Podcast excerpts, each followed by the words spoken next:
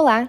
Bem-vindos ao primeiro episódio do segundo semestre de 2022 do Direito Internacional Hoje, programa de podcasts da disciplina de Direito Internacional da Universidade Federal de Santa Catarina.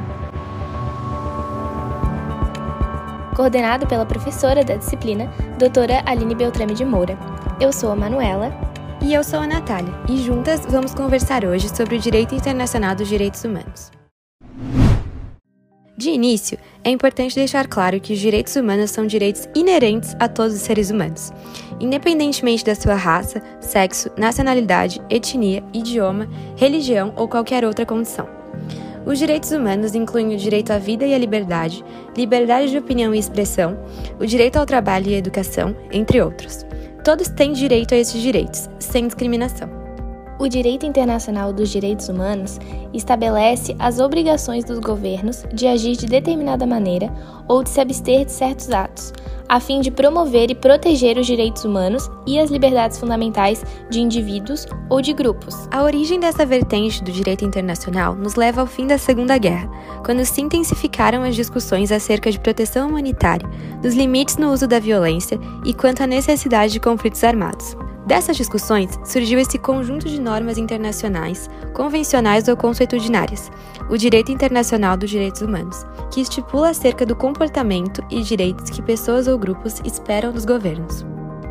Dois marcos muito importantes e definidores do entendimento que temos hoje dos direitos humanos no plano internacional são a Carta das Nações Unidas, de 1945, uma das tentativas de prevenir que outro conflito armado como a Segunda Guerra viesse a acontecer, e a Declaração Universal dos Direitos Humanos, de 1948, que estipulou mais especificamente quais seriam os direitos inerentes e fundamentais ao ser humano, a fim de proteger sua vida, saúde e dignidade.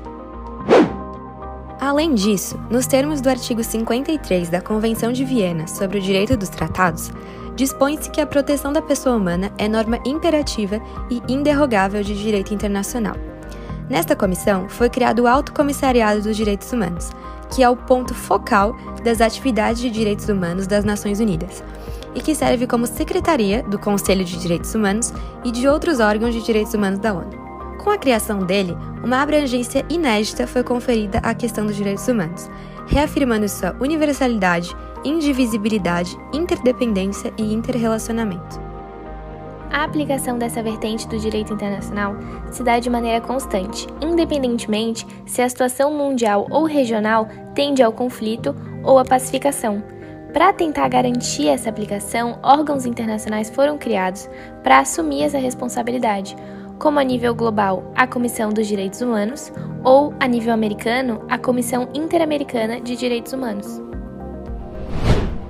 Mas ainda que existam esses órgãos fiscalizadores, em função da soberania dos Estados, por vezes a atividade do direito internacional dos direitos humanos pode se mostrar insuficiente em alguns estados ou regiões. E, portanto, tentar aplicá-lo de forma tradicional pode levar a alguns conflitos ou tensões internacionais.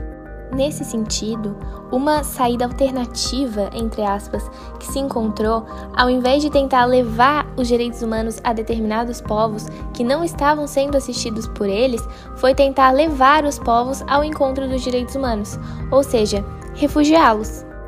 Esse é um ponto muito relevante, principalmente devido à sua atualidade, e que pode permitir um entendimento mais concreto do que é e do que pode vir a ser o direito internacional dos direitos humanos que a questão dos refugiados e proteção de seus direitos individuais no contexto das inúmeras guerras e conflitos no cenário internacional.